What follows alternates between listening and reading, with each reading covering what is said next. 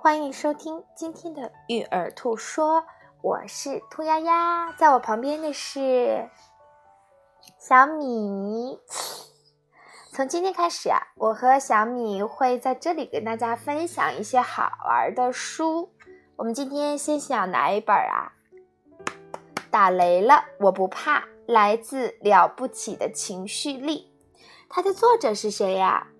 西班牙人，他的名字叫美利克斯尔马蒂，著作是由夏威尔塞洛姆来手绘的，是由邓淑梅她来翻译的。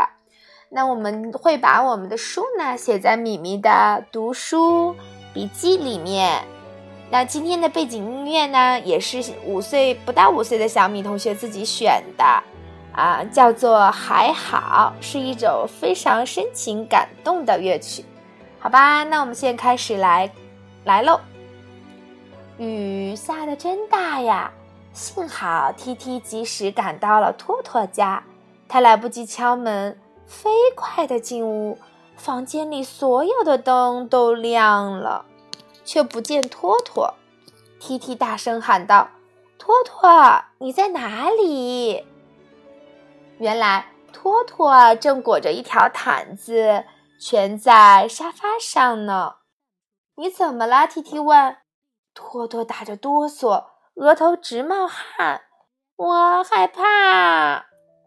小朋友，你害怕雷雨呢？还害怕些什么呢？害怕恐龙咬咬。害怕恐龙咬。害怕雷雨吗？T T 问。我也不喜欢打雷和闪电。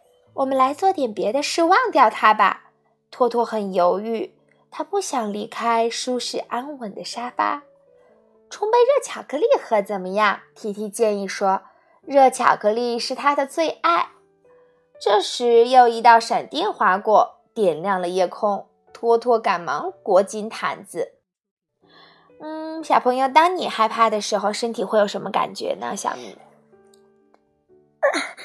哆嗦是吗？然后呼吸很急促。还有呢？嗯啊，还会这样是吧？那 T T 望着窗外，大声数起：一、二、三、四，轰隆隆隆隆，砰！雷声滚滚，像天上的卡车正在卸下无数的石块。托托吓得差点跳起来。托托问：“你在数什么呢？”T T 说。我在计算闪电和打雷之间间隔了多长时间。如果间隔的时间越来越长，说明什么呢？小米不知道。说明雷雨正在渐渐走远。托托坐起来，依旧裹紧着毯子。这时候又一次闪电，托托也跟着数：一、二、三、四、五！你听到了吗？这次隔的时间更长，雷雨要走啦！托托兴奋地喊道。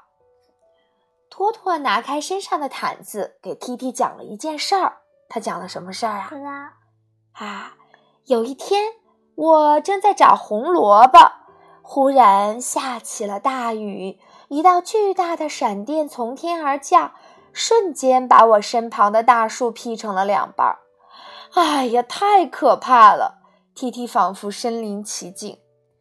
小米，你还记得最让你害怕的一件事儿吗？不知道。还没想到哈。嗯嗯，那往下听。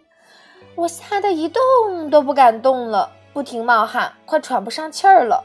我对自己说：“托托，别害怕，赶快跑回家。”我安全的到了家，但从那儿以后，我就特别害怕打雷下雨。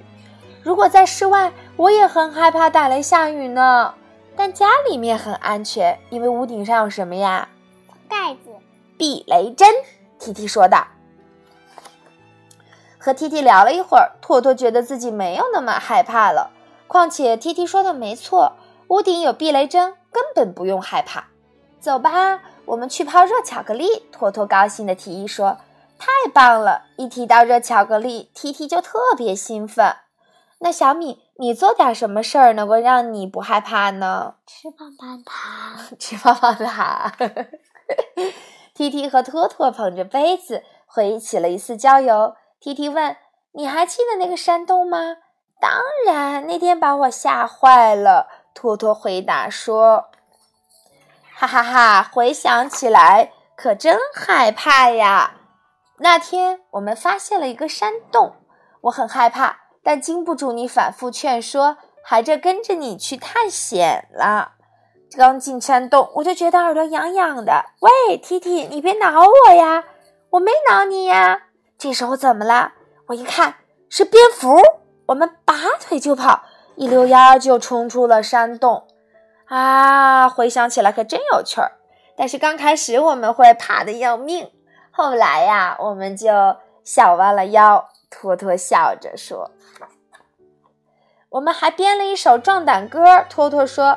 没错提提大声朗读：“有蝙蝠，笑哈哈，勇敢宝贝，不害怕。在打雷和闪电的时候也可以唱。”托托接着唱：“打雷了，笑哈哈，勇敢的宝贝，不害怕。”那米米，如果你想弄一个壮胆歌，你想怎么唱啊？不知道。啊，不知道。这小米米，笑哈哈。勇敢宝贝，不害怕。突然，又一道闪电划过，整个房间都被照亮了。托托和 T T 打了个哆嗦，没敢吱声。接着，他们怎么啦？一起数数：一、二、三、四、五、六、七。雷雨慢慢的远去。外面开始变得平静，托托和滴滴大笑起来。我知道以后我的壮胆歌是什么啦！勇敢宝贝笑哈哈，害怕被我赶跑啦。嗯，那就是今天的故事。打雷了，我不怕。谢谢你的收听。